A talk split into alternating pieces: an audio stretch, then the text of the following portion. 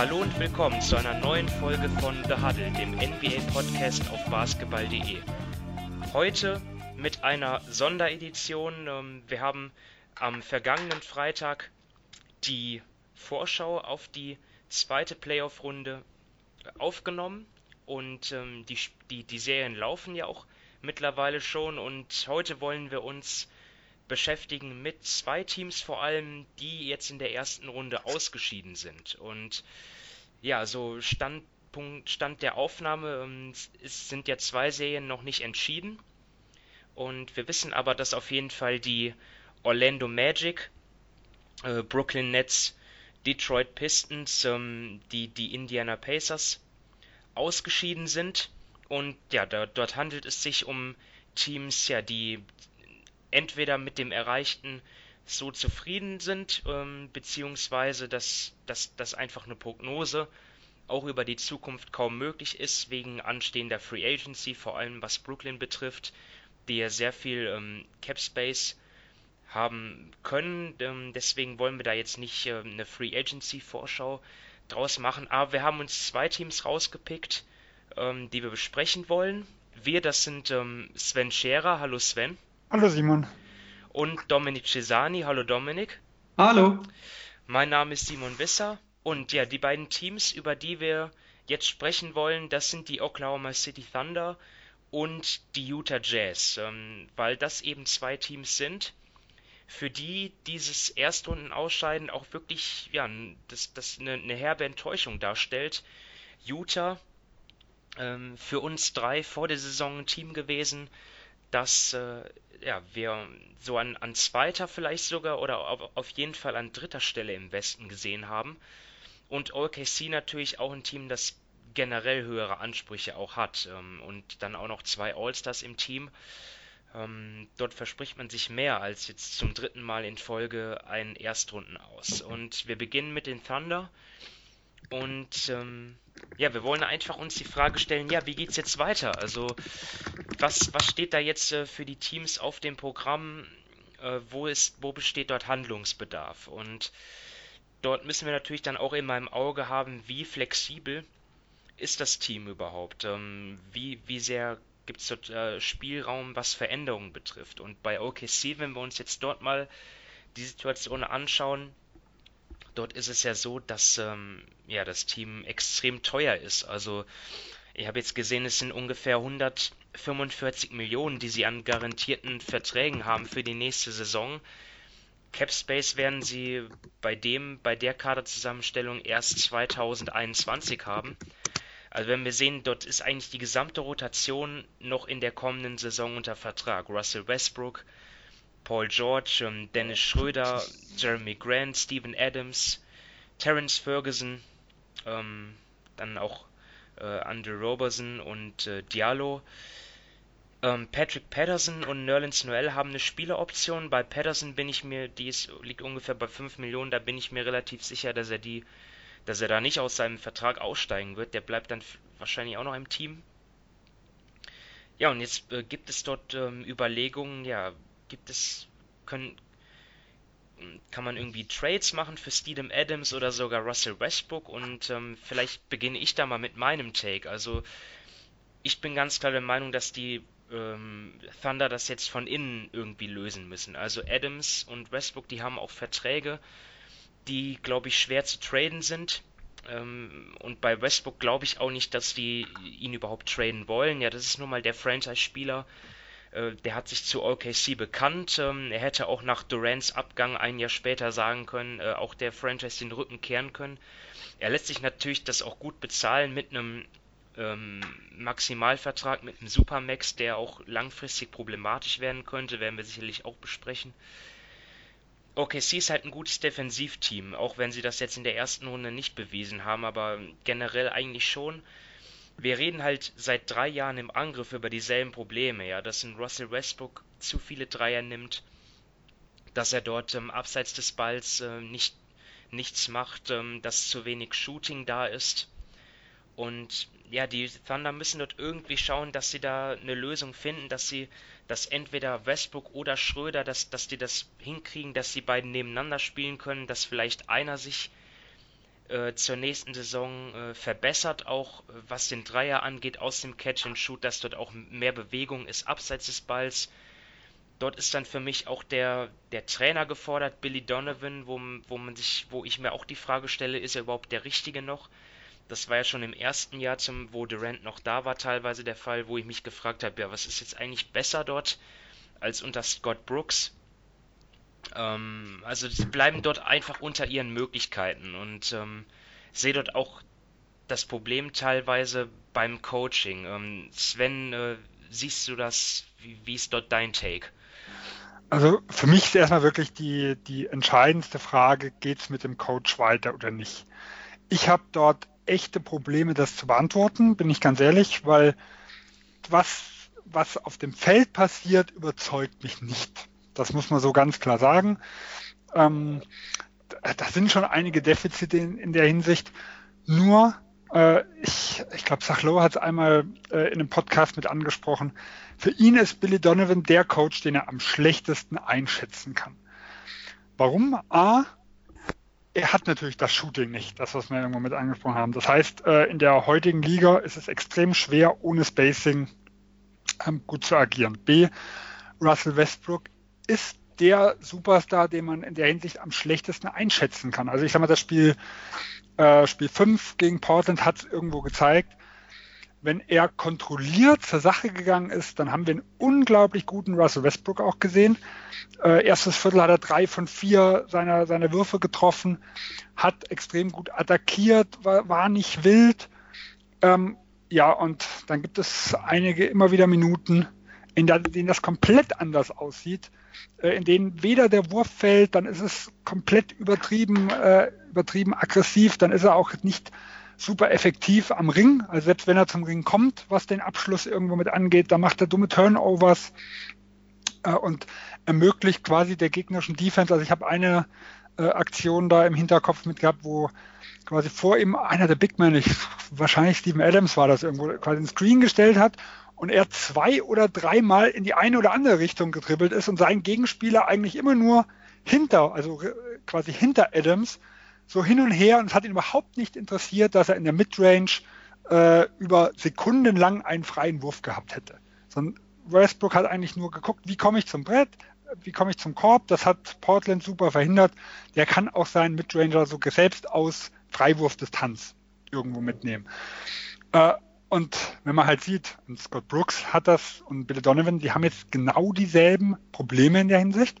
Und da muss man auch bei einem Scott Brooks zum Beispiel sagen, ähm, er hat die gleichen Probleme in Washington gehabt mit einem John Wall, hat aber in schon ein anderes System gespielt, als ein John Wall äh, verletzt draußen war. Also haben wir deutlich mehr Ball-Movement gesehen, äh, deutlich mehr Teamplay in der Sache. Also ich weiß nicht, ob es ein Problem für, für einen Billy Donovan irgendwo ist oder ob es wirklich so ist, dass ohne eine Änderung in, in Westbrooks Spiel, vielleicht mit Westbrooks Rolle an sich in dem Team, äh, ein, ein, anderer Coach, das, ob er das, ob jemand das überhaupt besser machen würde. Ähm, ich glaube, Billy Donovan hat eine gute Chance gehen zu müssen, weil es ist halt die einfachste Komponente zu sagen, okay, wir probieren es äh, wir probieren in diese Richtung nochmal aus, weil Russell Westbrook zu ändern ist halt deutlich schwieriger. Ja, deswegen kann ich mir gut vorstellen, dass er, dass er irgendwo gehen muss. Ob es aber die Lösung ist, ich weiß es nicht. Das ist für mich, wie gesagt, erstmal der erste wichtige Punkt, den man sagen muss, bevor man in den Kader geht, wie regel ich die, die Coaching-Decision. Ja, Dom, Dominik, willst du noch was zu Billy Donovan sagen oder willst du dann schon auf den Kader eingehen, was sich dort ändern sollte. Ja, nur noch kurz zu Donovan. Ich sehe das eigentlich sehr ähnlich wie Sven. Also eben die Fans und auch andere Leute haben es ja schon eben bei, bei Scott Brooks angemerkt, dass das nicht klappt. Da war er auch schuld, jetzt ist wieder, jetzt, jetzt ist Billy Donovan schuld. Also ich glaube nicht, dass Billy Donovan ein, einer der fünf besten Trainer der Liga ist. Das glaube ich nicht. Aber ich sehe nicht, dass das Hauptproblem wirklich bei ihm liegt, sondern eben, man muss ja nochmal sehen, wie Russell Westbrook spielt. Russell Westbrook wird, ist zur neuen Saison 31 Jahre alt. Er hat sein Spiel nie wirklich umgestellt. Also man sagt jetzt wirklich seit vier, fünf, sechs, sieben Jahren eben, dass er um wirklich effizient zu sein, um ein besserer Spieler zu werden, Off-Ball etwas machen muss, dass er sich in dieser Hinsicht verbessert. Sei es jetzt, dass er aus dem Catch-and-Shoot besser wird oder eben, dass er sich einfach besser bewegt, dass er mehr zum Korb cuttet ohne Ball, solche Dinge. Ich habe da wirklich nie irgendeine Verbesserung gesehen. Hat Westbrook den Ball nicht in der Hand, kannst du als Gegenspieler eigentlich abschalten, denn er wird nie irgendwas machen. Und deshalb hat er dann auch schlussendlich so oft den Ball in der Hand, weil er sonst einfach nutzlos ist. Und genau das Problem ist dann, ist auch bei Dennis Schröder. Dennis Schröder macht abseits des Balles auch viel zu wenig, um es irgendwie rechtfertigen zu können, dass er und Westbrook zeitgleich auf dem Platz stehen. Das mag vielleicht in einzelnen Spielen oder über ein paar ja, Tage oder Wochen gut gehen, aber langfristig gesehen ist das einfach nicht irgendwie etwas, das klappen kann. Und ich weiß da wirklich nicht, was Billy Donovan machen will äh, oder machen soll. Denn ein Russell Westbrook wird nie irgendwie über das Halb oder keine Ahnung, irgendwie durch die Zone gleiten ohne Ball über zwei Screens hindurch und dann nachher irgendwie wieder zum Korb cutten. Das war nie sein Spiel, das wird nie sein Spiel sein und wenn man sich so seine Interviews und so weiter anhört, sieht er da irgendwie auch überhaupt kein Problem. Also ich glaube, der scheitert ist einfach, ja, schon bei ihm selbst, dass er nicht sieht, inwiefern er sich verbessern kann und eben dann auch mit seiner Wurfauswahl und so weiter. Also ich denke auch, dass wenn es dann eine große Veränderung gibt in Oklahoma City, dass dann Billy Donovan gehen wird. Aber ich kann mir nicht vorstellen, dass da mit einem neuen Trainer irgendwie eine komplette Umstellung des Systems folgt und dass Westbrook auf einmal ganz anders spielt, dass er eben auch Qualitäten abseits des Balles hat. Und in diesem Punkt sehe ich einfach bei den Thunder ein riesengroßes Problem. Und wenn man da gleich dann wieder zum Team kommt, das ist dann eben auch eine Kritik. An Moment, darf, darf ich kurz noch was, bevor wir die Trainerebene verlassen, darf ich kurz noch was einwerfen? Natürlich. Also, wenn, aber kommt, aber ist das jetzt, ist das nicht etwas, was großartiges Coaching ausmacht, dass dann vielleicht jemand mal zu Russell Westbrook, also ich kann jetzt nicht sagen, dass Billy Donovan das nicht macht, aber ähm, wenn, wenn, wenn er das gemacht hätte und Westbrook hat ihm dann eine andere Antwort gegeben, dann würde ich mir, würde ich als Trainer vielleicht auch sagen, okay, das war's für mich.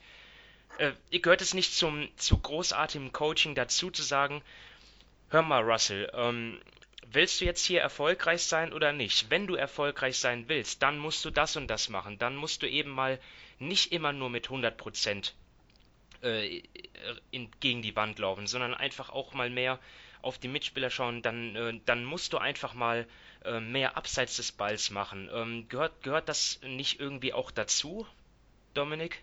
Ja, aber denkst du, sie hätten ihm das, ein Scott Brooks oder ein Billy Donovan hätten ihm das nie gesagt? Ich meine, es ist jetzt, wie lange ist, nicht. Wie lange also ist deswegen, es in der NBA? Ja schon zehn gesagt, Jahre. kaum zu beurteilen, aber es ist. Er ist jetzt zehn Jahre in der NBA. Er hat sein Spiel nie wirklich umgestellt und er sieht, dass es bis auf die Jahre mit KD und auch wo ähm, dann Ibaka oder zu Beginn noch ähm, Harden da war, dass es da dann geklappt hat. Aber seit er auf sich alleine gestellt ist, klappt da oder seit einfach der Rand weg ist, klappt da mit seinem Spielstil einfach überhaupt nichts. Und ganz ehrlich, als Trainer, du bist, du bist zwar Trainer, aber schlussendlich ist immer der Superstar wichtiger oder ich sag mal, er hat mehr zu sagen als der Coach. Außer du bist jemand wie Popovic, dann nicht.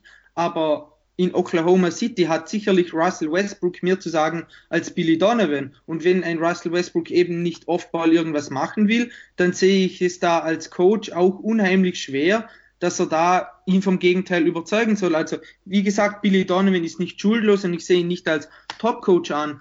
Aber Russell Westbrook hat einfach gewisse Defizite in seinem Spiel und eben das schon jahrelang, die er nie wirklich behoben hat und es macht auch nicht den Anschein, als ob er die beheben will. Und da die Frage, ich, ja. Genau, die Frage ist ja auch, welcher Coach wäre auf dem Markt, der dieses Standing hätte? Also ich sag mal so, dass der klassische Phil Jackson äh, zu Lakers Zeiten vor 15 Jahren irgendwo, wo man sagen kann, der ist eine absolute Respektsperson. Also wenn jetzt ein Popovic auf dem Markt wäre und der nach Oklahoma gehen würde, da könnte ich mir vorstellen, der bekommt das vielleicht hin. Ja, vielleicht. Ja.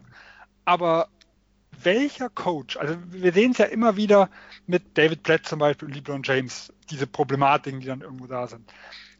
welcher Coach ist denn da, wo ich, wo ich ein gutes Gefühl hätte, dass, dass, dass der eine Chance hätte, in Westbrook, sag ich mal, dort äh, irgendwo mit hinzubekommen. Ja, und das ist halt immer die Schwierigkeit, soll ich jetzt jedes Jahr einen neuen ausprobieren, bis es, bis es, irgend, bis es irgendjemand gibt. Also äh, ja, es macht einerseits für mich einen guten Coach auch mit aus, aber ich glaube halt auch, dass es nur in einem gewissen Rahmen möglich ist. Und wir haben es ja selbst bei den gesagt, Lakers ähm, im letzten Jahrzehnt gesehen, wie so die Diskrepanz von, von Shaq und Kobe, sage ich mal, irgendwo, wie, wie dadurch dieses Team auseinandergefallen ist, trotz eines Phil Jacksons, der in der Hinsicht ja gerade äh, abseits des Courts als absoluter Guru, sage ich mal, galt, schwierige Charaktere zueinander zu formen und zu einem Team zusammenzubringen. Ja, und deswegen finde ich halt extrem schwer zu sagen, es wird besser mit dem neuen Coach. Es ist möglich. Also deswegen sage ich ja, es ist wahrscheinlich der leichteste, also die leichteste Änderung, die man irgendwo machen kann, zu sagen, ja, wir haben es jetzt mit zwei, sagen wir mal, Frischlingen, sag ich mal, in der NBA irgendwo probiert. Äh, auch wenn Donovan ja ein gutes Standing hatte äh, von, von College-Zeiten und zumindest an, an, Brooks als Spieler ja, ja auch äh, zumindest anerkannt war. Aber dass man vielleicht jetzt, sagen wir mal, geht, vielleicht kriegen wir irgendeinen der Van Gandhis, sagen wir mal, die zumindest einen großen Namen irgendwo haben. Tom Thibodeau. Ja, da, da haben wir natürlich. Ja, gute Nacht. Ja, Andere Probleme. Der hat, der hat, immer, der hat auch was mit kreativer. Aber als Autorität. Ja, aber da durfte Derrick Rose auch viel machen. Ja, und dann Jimmy Butler auch. Also ich weiß nicht, ob vielleicht würde das, würde er einem Russell Westbrook defensiv etwas den Hintern aus, aufreißen, aber ob er offensiv ihn da ändern würde, ähm, also Derrick Rose hatte nicht umsonst seine beste Phase nach seinen Verletzungen, jetzt wieder am Anfang der Saison, bevor Tom Thibodeau gefeuert wurde. Da hat er mal wieder freien Lauf bekommen. Ja, und viele Point Guards waren ja auch verletzt. Also ich weiß nicht, ob das dazu führt, ähm, dass, dass ein Westbrook hat. Man muss ja auch dazu sagen, ich kann auch immer noch nicht beantworten, ob ein Russell Westbrook mehr Offball, also wenn er selbst wenn er sich bemühen, wenn er es einsehen würde, wie effektiv er dort wäre. Und das hat ja auch ein bisschen mit Basketball-IQ, mit, gut, der Wurf ist einfach nicht so da. Wir wissen ja auch nicht, äh, um nicht nur auf Westbrook rumzuhauen im Endeffekt. Er hat dieses Jahr ein Off-Jahr gehabt, was so sein Shooting angeht. Er war aber auch am Anfang der Saison und in der Vorbereitung äh, in der Hinsicht verletzt und ist auch nie mit reingekommen. Äh, er hat letztes Jahr war schon auch nicht sehr gut, sag ich mal, was das angeht. Das Jahr davor war zum Beispiel Spitze. Ähm, es kann ja auch sein, dass es im nächsten Jahr, dass das Shooting wieder etwas anders aussieht. Und trifft er etwas besser, dann sind auch diese Defizite, die er hat, zumindest nicht mehr ganz so groß. Also ob man mit ja. die Meisterschaft gewinnen will, das ist mal eine ganz anderes, ganz andere Frage, aber zumindest, dass er, ähm, dass er ein Team immer noch in Runde 2 oder vielleicht in die Conference Finals führen kann, äh, das würde ich ja auch noch nicht ausschließen. Aber der Trend sieht momentan natürlich nicht gut aus. Also um das mal mit Donovan jetzt abzuschließen, also natürlich liegt dort die Hauptschuld in Anführungsstrichen an, an, an Westbrook selber, dass er sich nicht ändert dort in seiner Spielweise, aber ich bin mir einfach nicht hundertprozentig sicher, ob Donovan überhaupt mal an Westbrook äh, herangetreten ist und, und, und ihn da, mal damit konfrontiert hat, dass das einfach nicht gut ist, was er da teilweise macht. Weil ähm, ich denke schon, wenn, wenn jetzt was Westbrook dort total beratungsresistent wäre, in der heutigen Zeit, da, da würde man doch ähm, mal da sowas mitbekommen oder so. Aber davon wurde ja irgendwie irgendwie gar nicht berichtet. Also ja, aber gut, da muss man sagen, in Oklahoma läuft viel hinter den Kulissen. Also nehmen wir mal klassisches Trade Klar, die werden dort ziemlich abgeschottet dort, ich weiß das, aber ähm, ja, ich sage nur, also von den Trades, die sie gemacht haben von Paul George und weiß Gott was, hört man nie was. Und das ist halt der Unterschied zu, zu, anderen Franchises. Das kann natürlich in solchen Dingen auch so sein. Ich nehme jetzt mal ein, zwei Situationen, wo für mich, ich habe keine Ahnung, es sind nur reine Indizien äh, die dagegen sprechen. Ich habe ähm, ein paar Mal so das Gefühl gehabt, dass in Schlussphasen Oklahoma eine Auszeit genommen hat, um zu verhindern, weil Russell Westbrook quasi äh, Ball in der Hand, dass der durchgeht, sondern dass, dass Donovan sein Play aufzeichnen kann. Also da, da habe ich zwei, drei Dinge im Hinterkopf, wo, wo man sich gewundert hat, warum nimmt der denn da eine Auszeit? Ähm, und ja, Westbrook hatte den Ball und war wieder eigentlich auf Vollspeed irgendwo in die andere Geschichte. Und dass man halt einfach sagt, okay, nachher hat oft ein Paul George irgendwo den Wurf kreiert bekommen, dass halt Auszeiten genommen wurden, um in Russell Westbrook davor zu hindern, ähm, ja, mit dem Kopf durch die Wand in der Hinsicht zu gehen. Und das würde zumindest dafür sprechen, dass er nicht immer begeistert ist von dem, was passiert. Was, wie gesagt, im Hintergrund kommuniziert wird, das wissen wir natürlich nicht. Aber das wird ja nicht umsonst passieren, solche, solche Szenarien. Ja, natürlich musst du auch aufpassen, wie du solche Dinge sagst. Also da sagt, was Dominik auch sagt, es ist eine Spielerliga. Äh, ein Konflikt verliert im Normalfall der Trainer. Äh, ja, weil auch, wenn man nochmal zum Vertrag kommt, weil natürlich auch ein Russell Westbrook vom Vertrag her auch ganz, ganz schwierig gewinnbringend zu traden wäre für Oklahoma, selbst wenn sie es irgendwo wollten. Ja. Vor allem jetzt ähm, in dem Moment, wo ja auch wirklich viel darüber diskutiert ist, ähm, ist seine beste Zeit bereits vorbei, ist er schon auf dem absteigenden Ast und ich meine, beim Spieler wie ihm, der wirklich zum Großteil von seiner Athletik lebt, ähm, die altern halt auch nicht so gut in dieser Liga. Und er ist ja ähm, elf Jahre dabei. Also das darf man auch nicht vergessen, elf Jahre schon gehabt. Ähm, ja, ist ja ist auch eine gewisse Zeit, was das angeht. Ja, dass in der Laufzeit, also ich sag mal, dass der Vertrag kein guter ist. Das war eigentlich selbst nach seiner MVP-Saison, ähm, wo, er, wo er quasi die Verlängerung mit unterschrieben hat, war ja von vornherein klar, dass das hinten raus ein Problem wird. Die Frage ist nur ab wann. Und da ist halt momentan, wie gesagt, muss man halt gucken, da wird, denke ich, die nächste Saison entscheidend sein, ähm, wie sehr dieser Rückschritt äh, jetzt ja der an, das Anfang vom Ende ist irgendwo oder wie sehr halt die Verletzungshistorie äh, in diesem Jahr, also gerade zu Beginn der Saison, ja, einfach verhindert hat, dass er von Anfang an gutes Gefühl im guten Rhythmus halt irgendwo war. Äh, und das wäre nicht die erste Saison, wo ein, wo ein Spieler mit einem anderen Start ähm, auch ganz anders in die Saison irgendwo kommt nachher. Man muss halt auch bedenken, dass Russell Westbrook ja auch das mit seiner Übersicht wird immer kritisiert, aber er war ja vor seiner NBA-Karriere auch gar kein Point Guard. Und er hat das dann in der NBA dann trotzdem irgendwie immer gelöst, ähm, weil er einfach Monsterathlet war. Jetzt halt die Frage, wie könnte man das dann ähm, im, in, in der Zukunft handeln? Ich habe, glaube ich, ein, ein bekannter äh, Journalist hat, hat auch vorgeschlagen, Schröder dann irgendwie auf der 1 aufzustellen und Westbrook auf der 2 daneben. Müsste natürlich äh, Westbrook oder auch Schröder ähm, seinen, seinen Dreier verbessern. Ähm, kommen wir dann vielleicht dann endlich mal ähm, zum Kader an sich. Also Dominik, wo siehst du denn dort Verbesserungspotenzial? Ich meine, mit, mit Trades und Free Agency geht ja eigentlich gar nichts. Ähm, wie könnte OKC sich verbessern? Ja, ich meine, du hast ja die Hindernisse schon angesprochen. Also, ich glaube, eben Paul George und Russell Westbrook sind unantastbar. Da muss man nicht darüber reden. Und sonst der talentierteste Spieler unter 25 ist wahrscheinlich Terence Ferguson. Und wenn man sich mal den Kader ansieht, dann sieht man wirklich, was Sam Presti bevorzugt und was er in den letzten Jahren einfach vernachlässigt hat. Wenn man sich die Drafts von Sam Presti ansieht, dann ist für ihn einfach sehr wichtig, dass die Spieler lang, groß und athletisch sind und der interne Gedanke oder die interne Hoffnung, das interne Vertrauen darauf, dass man ihnen das Werfen schon beibringt.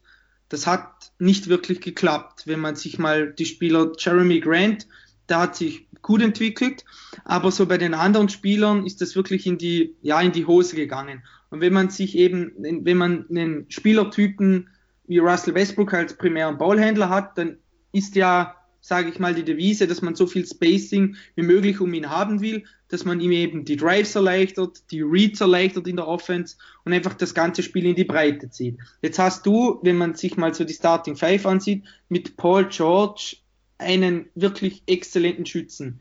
Das war es dann auch. Und selbst wenn du, keine Ahnung, eben Schröder und Westbrook zeitgleich spielst, es hört sich so leicht an, eben, ja, dann muss einer den Dreier verbessern. Warum hat das dann bis jetzt noch nicht geklappt? Russell Westbrook hat in seiner MVP-Saison, hat er, ähm, hat er, glaube ich, 34 Prozent geworfen. Er war nachher, das war seine beste Saison als er den Dreier getroffen hat. Also, und selbst das war ja nicht gut. Bei Schröder muss man auch nicht anfangen. Also, der Kader ist einfach von der Zusammenstellung her, ja, nicht gut zusammengestellt in der heutigen NBA. Eben, weil ihnen das Spacing, weil ihnen das Shooting fehlt, weil sie eben im Draft andere Dinge priorisiert haben. und das jetzt nach hinten gegangen ist. Und da ist eben die Frage, wie sollen sie Shooting bekommen? Denn eben Westbrook, Paul George und Adams kassieren nächste Saison alleine zusammen 97,3 Millionen. Wenn du einen Dennis Schröder traden willst, ganz ehrlich, ich weiß nicht, ob der überhaupt einen positiven Trade-Wert hat oder ob du da irgendwas drauflegen musst. Drauflegen. Die anderen, ja eben, ja, das ist. Ohne Frage. Ja, und dann hast du ein Terence Ferguson, was hat der für einen Trade-Wert? Ja, auch nicht wirklich gut. Dann bleiben noch Steven Adams und eventuell Jeremy Grant. So, wenn du Steven Adams tradest, wer nimmt den Vertrag auf? Er ist jetzt auch nicht mehr so gut, wie er, ich sage mal, wie er vor ein, zwei Jahren waren, vielleicht auch, wie er zu Saisonbeginn war. Und er ist jetzt nicht ein Spieler, den du gerade offensiv, ja, da muss der Rest des Kaders oder der Rest der Starting Five einfach auch passen. Also da erwarte ich jetzt auch nicht den großen Gegenwert. Ich sehe bei OKC einfach riesengroße Probleme, eben weil sie keinen Cap Space haben, keine Flexibilität. Die Trades, das ist alles irgendwie ausgereizt. Sie haben ja auch wirklich schon alles versucht. Ich sage mal, sie haben versucht, sie haben es mit Melo versucht. Sie haben eben dann, sie haben jetzt Morris geholt. Da hat ja sein Bruder auch gesagt, das war eine Katastrophe, die haben ihn nicht richtig eingesetzt und so weiter dann Schröder geholt. Also das sind alles solche Dinge. Sie haben ja schon genug ausprobiert, aber der Kader ist einfach von den Draft-Entscheidungen her schlecht zusammengestellt. Sie haben keine Flexibilität. Also ich sehe da wirklich für die nächsten ein, zwei Jahre oder ich sage mal, wann haben sie wieder Capspace 2021 oder so? Ich sehe da einfach riesengroße Probleme, dass OKC weiter, dass sie besser werden, als sie es jetzt sind. Und ja, und selbst da, ähm, da, da hätten, sie, hätten sie zwar Capspace, aber Westbrook und George ähm, nehmen, glaube ich, dann zu zweit schon 80 Millionen ein. Also falls George seine im, in, ja, nicht aussteigt. Definitiv. Also. Und ich meine, ich hätte Westbrook damals den Vertrag aus, als OKC-Sicht auch gegeben. Das war für mich, man wusste einfach, das war auch wieder so ein kalkuliert, kalkulierbares Risiko. Man wusste, dass der Vertrag zum Ende hin richtig, richtig schlecht ist. Es kann jetzt sein, dass er schon nächste Saison nicht gut ist, aber eben die ganze Kaderzusammenstellung rund um Westbrook ist so mies, dass eben das nochmal mehr reindrückt und ja, ich sehe da wirklich nicht, nicht viel Positives für OKC, beziehungsweise was Sam Presti da machen kann, um eben aus OKC nicht irgendwie ein Team zum, dass sie ein Team zu machen, das besser ist, beziehungsweise ein Team, das nicht ja, zwei Jahre hintereinander in der ersten Runde verhauen wird. Ja, da muss ich jetzt mal, muss ich mal einhaken. Also vom Grundsatz her gebe ich dir vollkommen recht. Der Kader um einen Westbrook, um einen George und einen Adams passt nicht zusammen. Ähm, und die Kritik, also teilweise sehr, sehr heftige Kritik äh, aus OKC-Seite, ähm, gibt es ja auch an Sam Priestley für die Kaderzusammenstellung. Ist ja auch vollkommen korrekt. Wir müssen aber auch mal eins äh, irgendwo im Hinterkopf mitbehalten. Welche Franchise hat es äh, geschafft, einen Superstar aller Kevin Durant zu verlieren und sportlich selbst auf dem Niveau, wo OKC jetzt ist, relevant zu bleiben. Äh, Im Normalfall, also wenn, wenn ich jetzt gucke, LeBron James bei Miami, die haben seitdem große Probleme. Seitdem läuft, was Kaderzusammenstellung ist, einiges schief. So, wir nehmen ähm, die, die, die haben halt auch Bosch verloren, ne? Ja, natürlich, das kommt auch mit. Aber trotzdem, wir hatten davor auch ähm, in der ersten Saison nach LeBron James auch mit Bosch noch teilweise ihre Probleme. Ja, und sie haben ja, da war das so ein Team wie OKC jetzt erste Runde. Genau, ja, also irgendwo muss man auch sagen, dass da, wo sie jetzt hingerutscht sind, eigentlich absolute Normalität ist, wenn ich, also eigentlich sogar noch positiv ist, wenn ich jemanden wie, wie Kevin Durant verliere. Wie gesagt, egal, ob ich jetzt Check nehme äh, bei, den, bei den Magics ähm, Mitte des letzten äh, Jahrhunderts, äh, Mitte, Mitte der 90er, äh, ob ich wieder, also wir brauchen ja gar nicht von reden, von den Cavs und äh, LeBron James. Und selbst bei, bei Trades, also wenn ich jetzt Check den Trade von, von Los Angeles Lakers nehme, die haben danach auch Riesenprobleme gehabt, obwohl sie ja jemanden wie ein wie ein Karen Butler, wie ein Lama Odom und wer auch alles noch ein Paket war, irgendwo zurückgekriegt haben. Also wenn ich solch einen Spielertyp verliere, habe ich ein extrem großes Problem. Wenn ich dann es sogar noch schaffe, irgendwie wieder jemanden wie Paul George, also solche Leute mir dann nochmal mit dem bisschen, was sie haben, zu holen, ja, dann kostet mich das ja auch extrem was. Und die Versuche, die ja gemacht wurden, Spacing irgendwo zu bringen, die sind die Gründe sind sehr, sehr schwierig zu sagen, sind aber halt gescheitert. Patrick Patterson habe ich damals für eine sehr, sehr gute Verpflichtung gehalten. So wie er in Toronto gespielt hat, war genau der Spieler, den sie eigentlich brauchten. Sie haben es früher mal mit Morrow probiert, halt ein typischer ähm, Schütze, der sonst nichts mit kann. Äh, egal ob ein Kyle Singler, der hat das, was er in Detroit damals gezeigt hat, war eigentlich schon das, was sie als Rollenspieler in Oklahoma brauchten. Der ist, also ich weiß nicht, was mit dem passiert ist ähm, nach dem Trade. Und, und DJ Augustin, den sie irgendwo geholt hatten, war auch jemand, der eigentlich das Spacing irgendwo mitbringt. Der ist halt, der hat halt eine Achterbahnfahrt, was so seine Karriere angeht. In Abrinas, äh, Abrinas hat man das Ganze mit zugetraut etc. etc. Also es sind ja schon Leute geholt geworden, wo man eigentlich gedacht hat, ja, die passen irgendwo mit rein.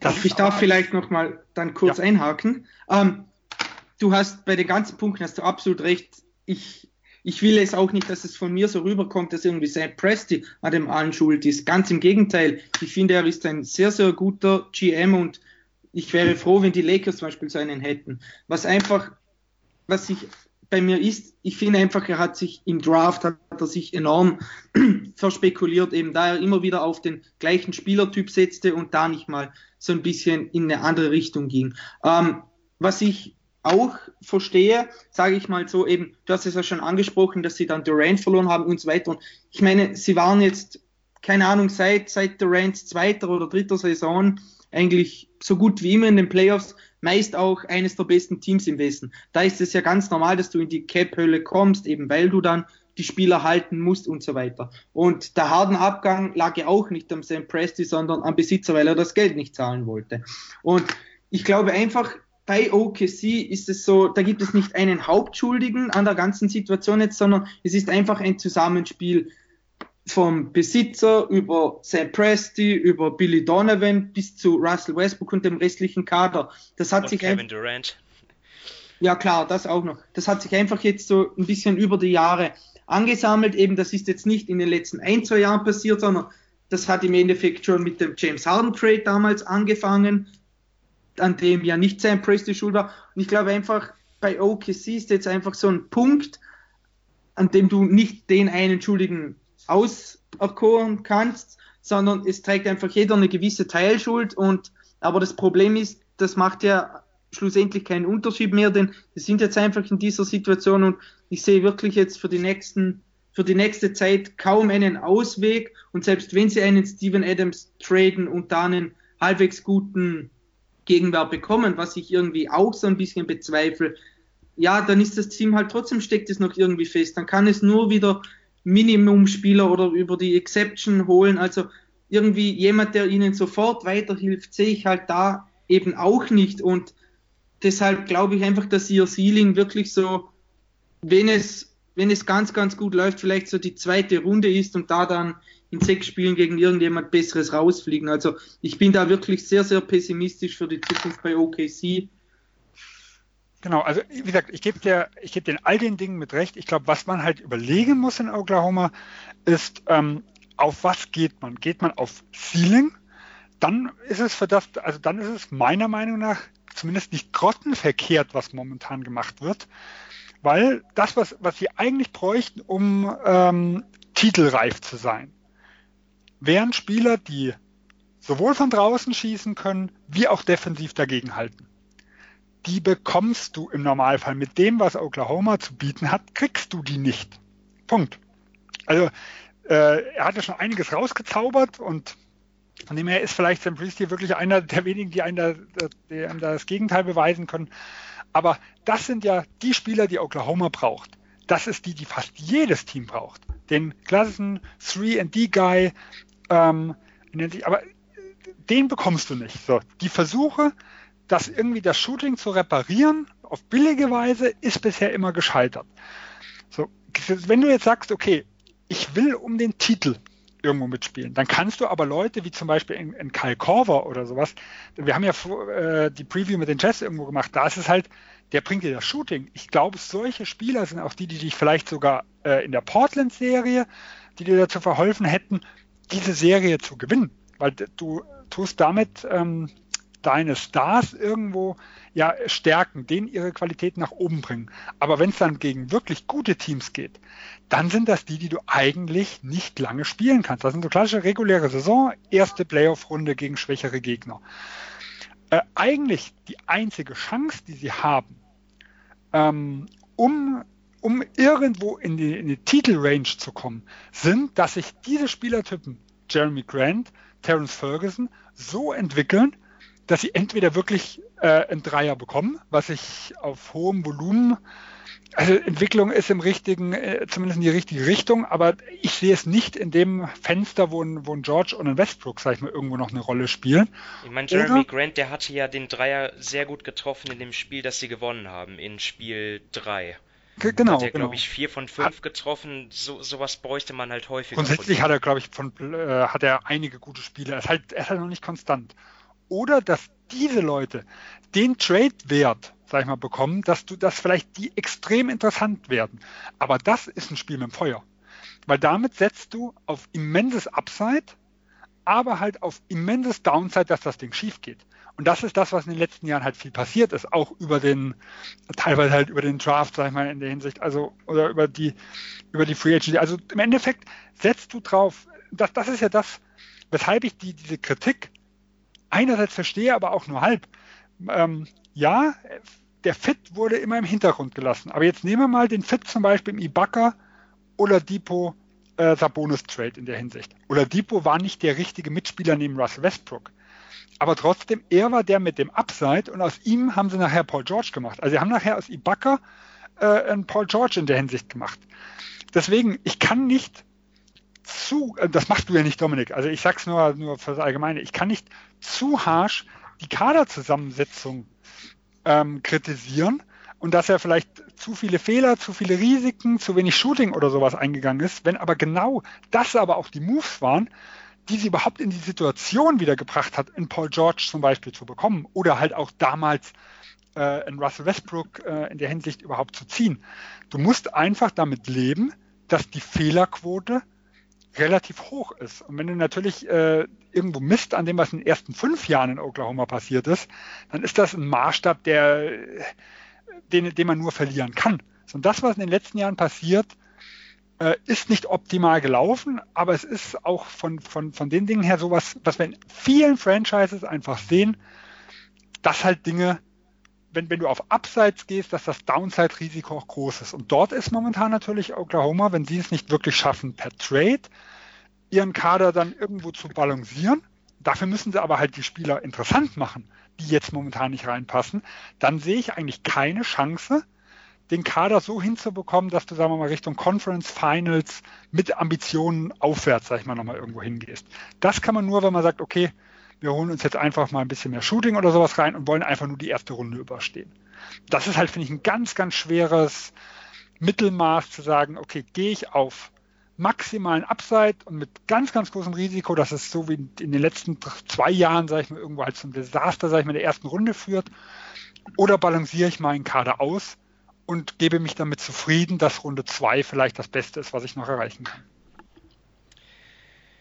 Ja, jetzt haben wir die Baustellen, glaube ich, ziemlich ausführlich behandelt. Ähm, wollen wir dann nach, nach Utah gehen oder will einer von euch irgendwie noch dann jetzt ein Fazit dann anschließen, äh, was jetzt wirklich, äh, wo, worauf er am meisten gespannt ist? Ja, ich glaube, vielleicht nochmal ein kurzer Punkt. Ich glaube, ein ganz entscheidender Faktor wird halt auch sein, wie ähm, das finanziell jetzt irgendwo weitergeht. Weil ich bin absolut beeindruckt gewesen, dass der Owner so viel Geld in die Hand genommen hat für, äh, für, für den Kader. Und jetzt haben wir aber sagen wir mal, mit, mit Paul George zwei Erstrunden aus in Folge. Ähm, wie lang läuft das noch so? Und ich glaube, wenn man halt äh, man kann sich jetzt sonst noch sehen, okay, sie nehmen die kleine Mid-Level-Exception, kriegen vielleicht noch ein bisschen Shooting, vielleicht können sie einen Schröder für einen passenderen, vielleicht sogar noch längeren Vertrag spätestens so vielleicht zur Deadline und nächstes Jahr, wenn er so langsam Richtung Auslaufen geht, vielleicht können sie ihn dann ja auch noch eintauschen. Aber ist denn das, oder Patterson der auslaufende Vertrag, wenn Sie sagen, auslaufende hat immer einen gewissen Wert.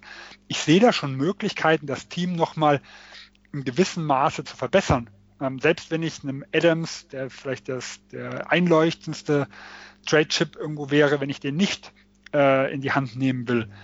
Aber ist der Besitzer denn wirklich gewillt, da finanziell nochmal eins draufzusetzen, bei den Aussichten, die momentan herrschen? Und ich glaube, das ist auch ein ganz, ganz entscheidender Faktor. Und grundsätzlich sehe ich es wie Dominik, äh, die Aussicht der Sander in den nächsten Jahren ja, sind schon problematisch. Und in einem Jahr reden wir darüber, dass Paul George ins letzte Jahr geht, wenn wir die Player-Option mit reinnehmen. Und dann wird es interessant. Okay, also keine einfache Situation für OKC, zumindest äh, wenn man äh, wenn man drauf schaut, wenn, wenn sie auf den Weg nach oben wieder wollen. Ähm, aber ich glaube, Sven hat es ja schon relativ gut eingeordnet, also dafür, dass sie einen, wenn nicht sogar den besten Spieler der Liga verloren haben, sind sie ja immer noch ziemlich wettbewerbsfähig. Ähm, es kommt halt immer darauf an, was sind die Ziele. Und ähm, ja, da gehen wir jetzt weiter nach Utah. Und das ist ein Team, das ja finanziell schon ganz anders dasteht. Also ich habe jetzt mal bei Basketball Reference geschaut, ähm, dort die Vertragssituation und so wie ich das sehe, korrigiert mich, wenn ich falsch liege, hat Utah nur 62 Millionen äh, Dollar ungefähr an garantierten Verträgen für die nächste Saison in den Büchern. Und der Salary Cap liegt ja bei, bei wie viel? 105 Millionen? 110? 109 ist momentan die Prognose. Aber das kann sich ja immer noch mal ändern, je nach TV-Ratings in den Playoffs und so. Also wir hatten es ja schon gewisse Sprünge in beide Richtungen dort erlebt. Aber momentane Prognosen 109. Ja, also sie können ungefähr, ungefähr 50 Millionen äh, investieren in Spieler, wenn sie denn äh, sich von Ricky Rubio, also wenn sie mit ihm nicht verlängern, ne, der Spanier wird ja unrestricted free agent, wenn sie ähm, die Verträge von Derek Favors und Kyle Korver nicht, ähm, ja, wie sagt man das, verlängern. Also es sind ungarantierte Verträge. Ja, Korver hat 3,44 Millionen garantiert. Okay, ja, dann sind es immer noch ungefähr 45 Millionen und sie haben ja immerhin noch eine ordentliche Starting Five, dann auf jeden Fall schon mal unter Vertrag mit, ja, Dante Exum ist natürlich dann, ähm, ja, die große Unbekannte, immer viel Verletzungsprobleme, aber Donovan Mitchell, Joe Ingles, Jay Crowder und Rudy Gobert haben eigentlich alle sehr gute Verträge. Dann kommen noch ähm, Rollenspieler wie oder junge Spieler, auch ähm, Talente mit vielleicht mit Upside wie Allen, Bradley, Royce O'Neill, äh, eigentlich auch ein brauchbarer Rotationsspieler. Ähm, jetzt ist aber schon, haben, machen sich schon viele den Gedanken, ja, ist dieses Utah Jazz Team, ist das nur ein reguläres Saisonteam? Also haben die einfach zu viele Schwächen, wenn es dann in die Playoffs geht, wo, wo dann auch viel mehr geswitcht wird, ja, wo dann auch ein Rudy Gobert nicht mehr so dominant ist, wo, wo auch seine Schwächen mehr zum Tragen kommen. Dominik, ähm, wie, wie siehst du das? Ähm, Utah, so glaub, glaubst du, dass sie da was verändern müssen jetzt in, in der gesamten Kaderzusammenstellung? Ähm, ja, sie müssen sicherlich was verändern. Also ich glaube nicht, dass sie sehr, sehr viele Probleme haben, aber ich glaube, dass die Probleme, die sie haben, gerade in den Playoffs, richtig oder sehr, sehr viel ähm, ja, Probleme bereiten eben. Man hat es jetzt auch in der Houston-Serie gesehen, Donovan Mitchell ist mehr oder weniger auf sich alleine gestellt. Sie haben neben ihm keinen zweiten Spieler, der für sich kreieren kann, der sich seinen eigenen Wurf erarbeiten kann. Und das ist einfach ein riesengroßes Problem auf diesem Niveau.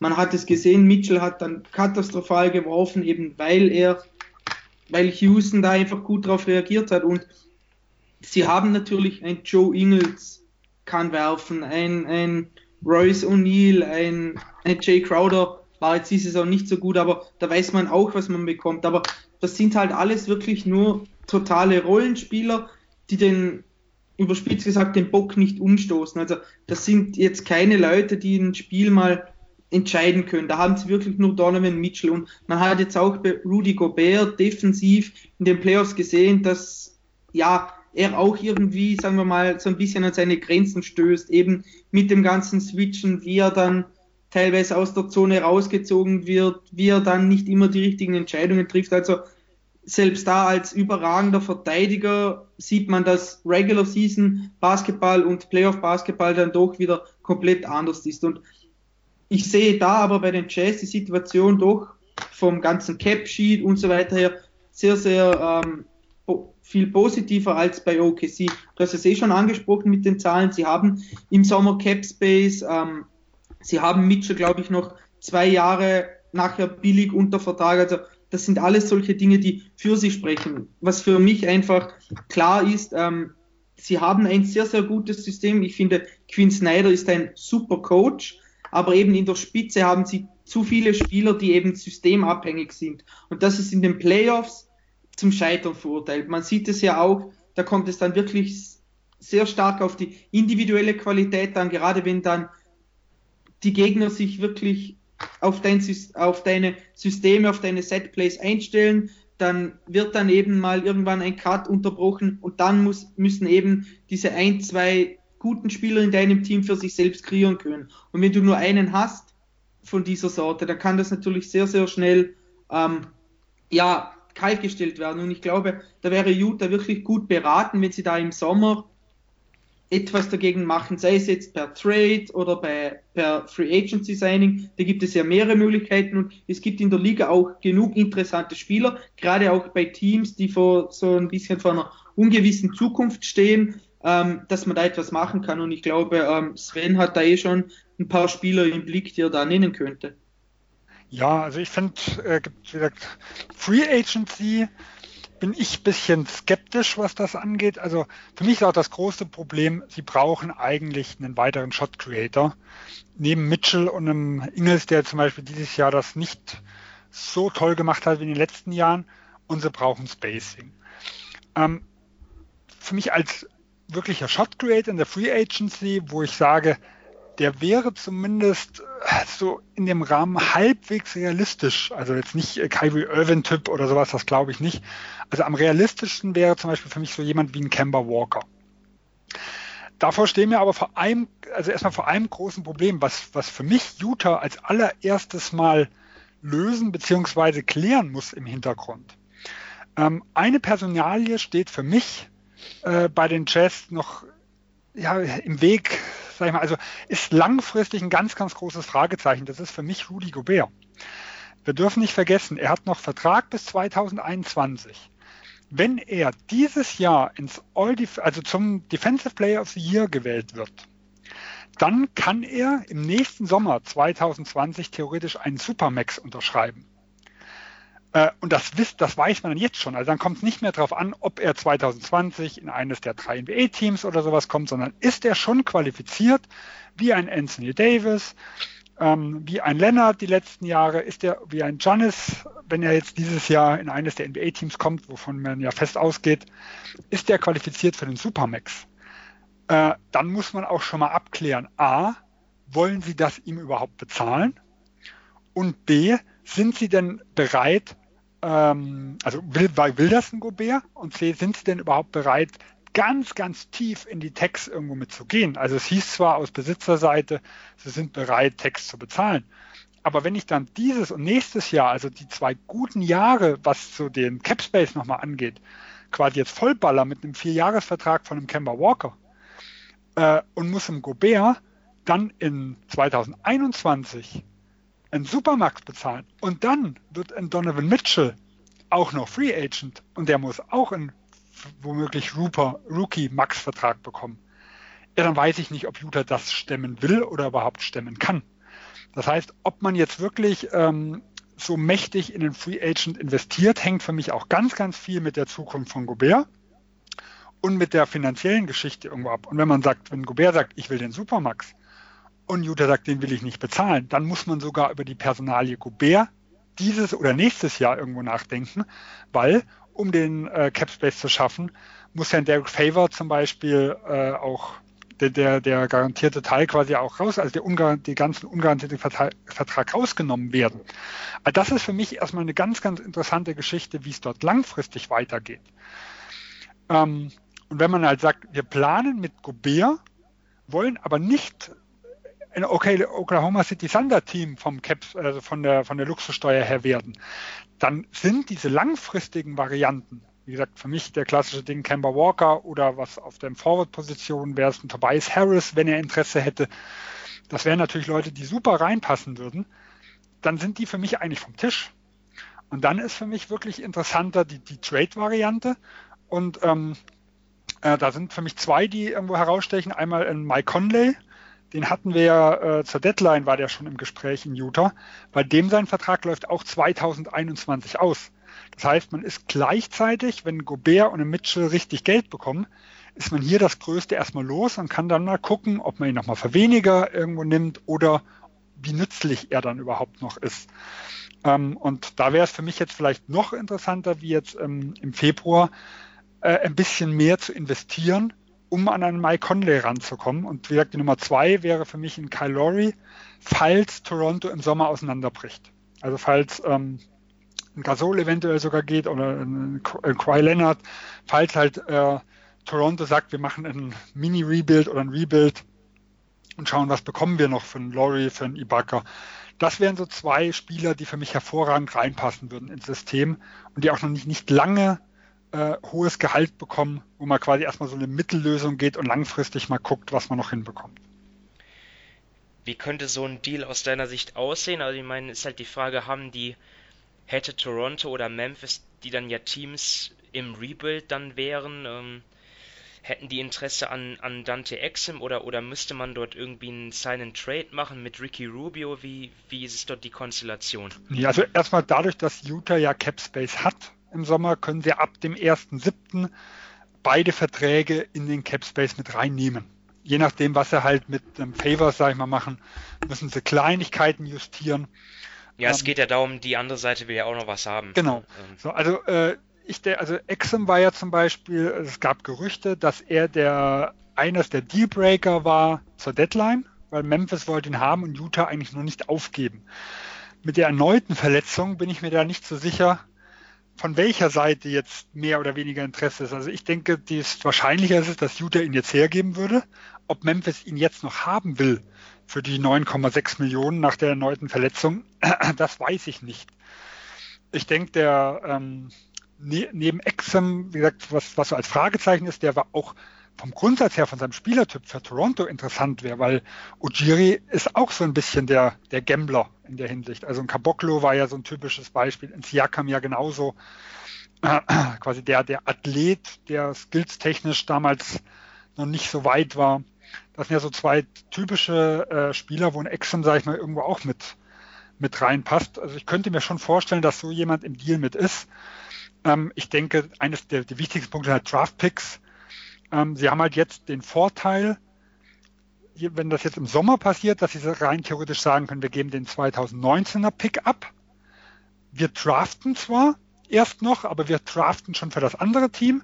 Und sobald der Draft vorbei ist, können sie den 2020er sofort auch wieder abgeben. Normal muss man ja zwei Jahre warten aber direkt nach dem Draft ist das dann möglich, weil dann zählt der vergangene Draft nicht mehr. Also sie könnten den 19er und den 20er Pick abgeben.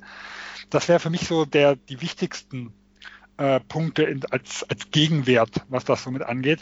Weil damit wäre auch Utah in einem Bereich, wo sie die Draft Picks abgeben, bevor die Gobert-Entscheidung fallen müsste. Also es wäre noch relativ gut zu kalkulieren, wo der 19er weiß man, aber wo der 20er ungefähr landen könnte. Wenn man den vielleicht so wie Denver im letzten Jahr, wo sie den äh, Salary Dump für, für Reed und so gemacht haben, so Top, Top 10, Top 12, ich glaube Denver hatte Top 12 das Ganze protected. Also dass man wirklich, wenn man Verletzungen hat und knapp aus den Playoffs fällt, ähm, und dass man nicht das Risiko geht, dass er in die Top 4 irgendwo mitkommt, so ein bisschen absichert, dann wäre das schon Exxon plus zwei Draft Picks, denke ich, ist schon ein gutes Paket die Frage, ob es reicht, ist halt für mich auch viel die Frage, ja, was passiert zum Beispiel bei den Lakers äh, irgendwo? Weil wenn die leer ausgehen, das sind natürlich diejenigen, die mit den jungen Spielern unter Druck geraten könnten. Ähm, einem LeBron James, sagen wir mal, auch so ein Spielertyp an die Seite zu, zu geben, damit das nicht nochmal so eine Saison wird wie in diesem Jahr. Also das ist halt die Frage, was, was so andere Teams mitbieten, aber vom rein Value, sage ich mal, im Vakuum, denke ich, zwei Picks und Exum wäre ein sehr, sehr guter Trade-Wert von Conley oder ein, ein Laurie, denke ich, müsste noch einen Tick weniger, müssten sie bezahlen. Ähm, dass man die, dass man die problemlos bekommen können sollte.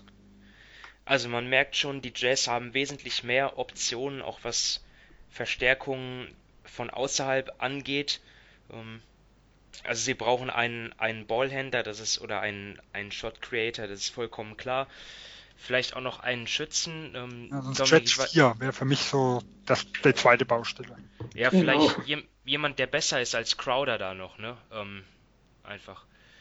Ja, Mirotic wird ja auch Free Agent, nicht? Also in die Richtung ja. vielleicht so jemand. Ja. Aber ich ja, finde, aber ich finde einfach jetzt, was Sven alles gesagt hat, ist super und ich finde einfach, da sieht man, wie schwer es eigentlich ist. Es ist die eine Sache von einem normalen Team zu einem Playoff-Team zu werden, aber es ist dann nochmal eine ganz, ganz andere Sache, von einem Playoff-Team zu einem sehr guten Team und dann vielleicht noch höher zu werden. Also es ist, das ist ja auch irgendwie so, was dann die, das haben wir ja letztes Mal im Sam Hinky Pod eben angesprochen. Es gibt da eben die Phasen, was so ein GM können muss. Und es ist dann eben, es ist wieder ganz was anderes, wenn du von einem normalen Team eben da dann die weiteren Schritte gehen musst. Man kann einerseits gut sein wie jetzt die Jazz, eben immer locker die Playoffs erreichen, aber dann den nächsten Schritt zu gehen, ist viel einfacher gesagt als getan. Die Theorie und die Praxis sind halt zwei Dinge. Weil natürlich kann ich jetzt richtig Geld aufnehmen, wo ich es noch habe. Und sagen, ach, dann bezahle ich später Gobert und Mitchell und ich habe die Bird-Rechte für Ingles und ich habe die Bird-Rechte von Crowder, wenn der günstige Vertrag ausläuft. Und in Royce O'Neill ist auch noch günstig, hat gut gespielt, habe ich auch die Bird-Rechte. Ja, ich wollte es nicht bezahlen. Und wir sind ja nicht bei einem Team, wo wir sagen können, das, ist, das sind die neuen Golden State Warriors, die mit einem Tobias Harris oder Kemba Walker dann sofort Top-Favorit sind. Und wir reden ja schon von einem Team, das dann vielleicht in den Contender-Status, also das wirklich zu den Teams gehört, je nachdem, was bei den anderen Teams passieren, die dann so eine Außenseiter-Chance haben. Aber für so ein Team so viel Geld aufzubringen, puh. Ja, also es sind schon ganz, ganz schwierige Dinge dabei. Wenn es also jetzt externe, um geht. Also externe Verstärkungen könnten den Jazz auf jeden Fall weiterhelfen. Jetzt ist aber, jetzt schauen wir uns aber nochmal die Protagonisten an, die jetzt schon da sind. Und Donovan Mitchell und Rudy Gobert sind ja zwei Spieler, die auch sollen bleiben werden dieses Teams. Und wir haben jetzt in den Playoffs, jetzt in, den, in der Serie gegen die, gegen die Rockets gesehen, dass das beides Spieler sind, die auf, ähm, in den Playoffs wird ja auch viel geswitcht, dass, dass die beide ihre Mismatches nicht richtig ausnutzen konnten. Also Rudy Gobert, wissen wir, ist ja ein Spieler, der im Post nicht so seine Stärken hat. Und auf der anderen Seite Donovan Mitchell konnte dort auch, hatte dort auch dann äh, Schwierigkeiten, sein, sein Player Efficiency Rating. Ah, da habe ich irgendwas, irgendeinen Tweet gelesen, das war auch ähm, extrem schlecht. Ähm, sind das über generell Spieler, die äh, mit, mit denen man in den, in den Playoffs als, als, als Leistungsträger bestehen kann? Ist Donovan Mitchell wirklich so gut, wie wir nach der Rookie-Saison gedacht haben, dass das ein All-Star wird. Dominik, wie, wie siehst du das Ceiling an der Jazz mit diesen beiden als ja, zwei ihrer drei besten Spieler auf jeden Fall? Ja, ähm, also ich glaube, Donovan Mitchell hat sicher noch Entwicklungspotenzial. Er wird ja erst äh, zur neuen Saison oder er wird zur neuen Saison dann 23. Und wenn du da auf einen All-Star zu sprechen kommst, ja, ich meine, All-Star ist ja nicht gleich All-Star. Also wenn dann eher so in die Richtung All-NBA, das wären dann Spieler wahrscheinlich, die da den Unterschied machen. Ähm, ich glaube, er ist für den Playoff-Basketball eher geeignet als Rudy Gobert. Eben, ich glaube, Gobert kann offensiv relativ gut aus dem Spiel genommen werden. Klar, er ist da auch besser geworden jetzt dieses Jahr, aber er ist jetzt da nicht irgendwo eine Waffe, hat da jetzt keine Fähigkeiten, die man wirklich immer wieder einsetzen kann. Defensiv kann er da auch, wenn sich eben ein Team besser darauf einstellt, einfacher aus dem Spiel genommen werden als in der Regular Season. Bei Mitchell, ja, man hat jetzt einfach auch gesehen, wie er zurzeit so ein bisschen an seine Grenzen stößt. Eben von der Wurfauswahl her war es nicht immer gut.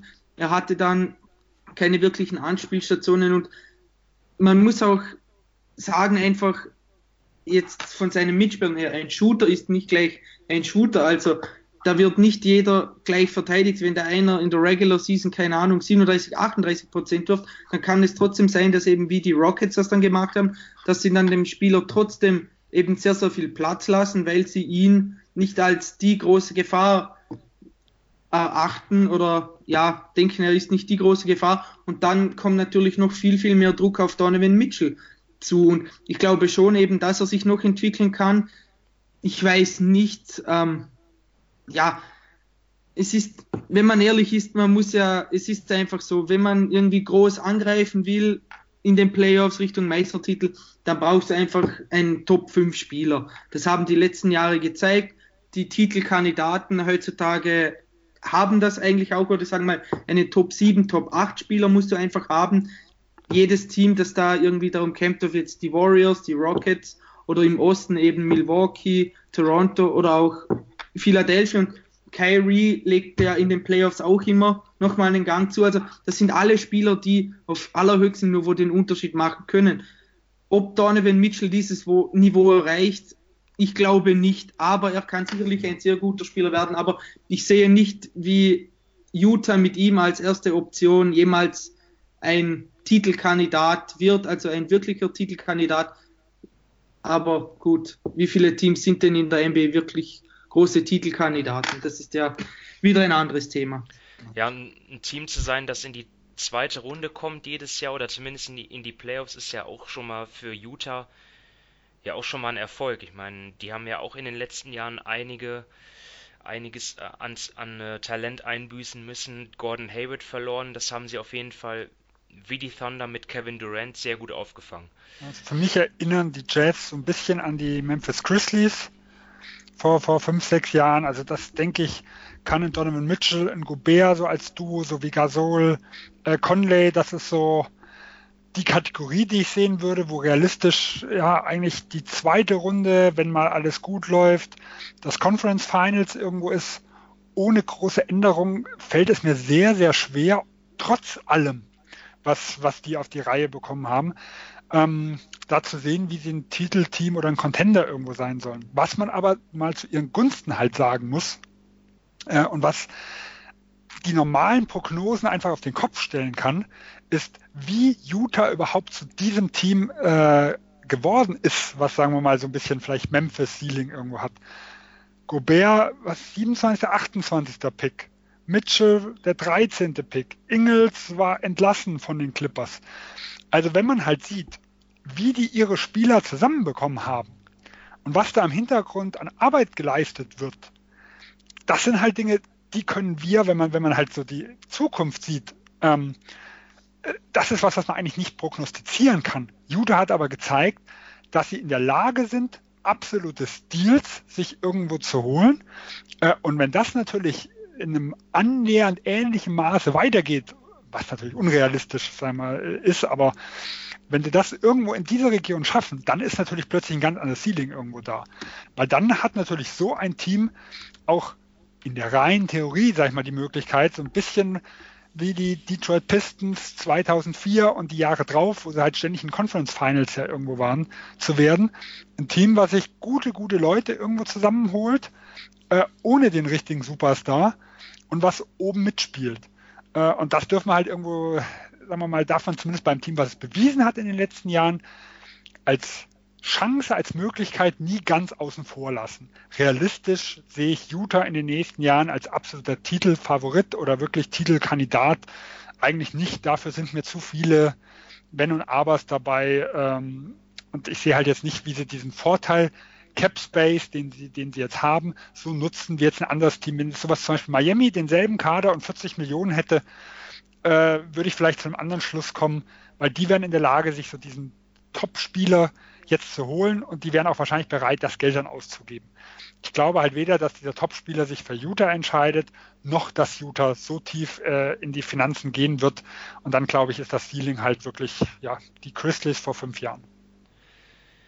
Aber sie sind, sie mit, mit einer oder zwei weiteren Additionen sind sie auf jeden Fall weiterhin dabei und dann auch in Lauerstellung. Ne? Also man kann ja auch sehen, bei den Warriors minus Kevin Durant sind die besser als die Utah Jazz, sicherlich, aber dann braucht er nur noch einen, einen Spieler irgendwie auszufallen und sie sind da. Die Rockets haben natürlich James Harden, aber Chris Paul wird auch noch im, weiter älter, logischerweise. Ne? Also allein dabei zu bleiben, ist ja auch schon mal was. Und dann ähm, sind sie vielleicht der, der erste Verfolger dann. Genau, und das ist ja das, was Memphis Portland 2013 so. hatte. Die hat OKC, das damals beste Team. Äh, da hat sich Russell Westbrook in, äh, Runde, in Runde 1 gegen die Rockets, also diese Beverly-Verletzung, äh, da geholt. Und plötzlich waren sie in Conference Finals. Und das, ja. ist, das ist ja viel wert. Also für ein Small, äh, Small Market Team wie Utah, äh, wenn die eine Chance haben, wenn, wenn man es oder wie Portland dieses Jahr, wo da der Weg passt, oder genau dasselbe kann man Denver, San Antonio irgendwo sagen, plötzlich bist du äh, in einem Bracket, wo du bis zu den Conference Finals gehen kannst. Und dann ist irgendwo immer alles möglich, wenn du nur einen, sag ich mal, Gegner hast, wo du klarer Außenseiter bist also dann, dann kann immer was passieren. Schwierig ist es halt, wenn du jede Runde als Außenseiter irgendwo gehst. Und deswegen ist es für mich auch schon wertvoll, so ein Team zu haben. Aber wie gesagt, den klaren Weg zur Meisterschaft in der Hinsicht, den sehe ich halt nicht so wie bei, bei manchen anderen Teams, bei jungen Teams vielleicht.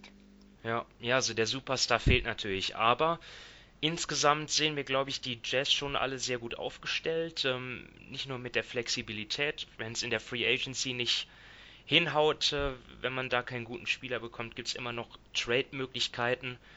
Und Donovan Mitchell ist ja auch noch ein junger Spieler, der wird auch ja weiter daran arbeiten, dass er dann nächstes Jahr bessere Playoffs spielt, vielleicht. Ne? Ähm, möchte jemand noch was abschließen? Ansonsten sind wir damit durch. Wir haben ja jetzt auch zwei Teams sehr ausführlich besprochen. Wenn dem nicht so ist, dann ähm, ja, danke ich mal wieder Sven und Dominik für eure Einschätzungen. Ähm, wir sind gespannt, was diese beiden Teams dann im Sommer in der Offseason machen werden. Ähm, bis dahin ist aber noch ein bisschen Zeit. Ne? Wir schauen jetzt, fokussieren uns jetzt erstmal auf die Playoffs und ähm, wünschen euch äh, Zuhörern dann natürlich äh, weiterhin viel Spaß mit. Ähm, wir werden das auch äh, sicherlich haben und ja, dann würde ich sagen, bis demnächst und macht's gut. Ciao. Ciao. Tschüss.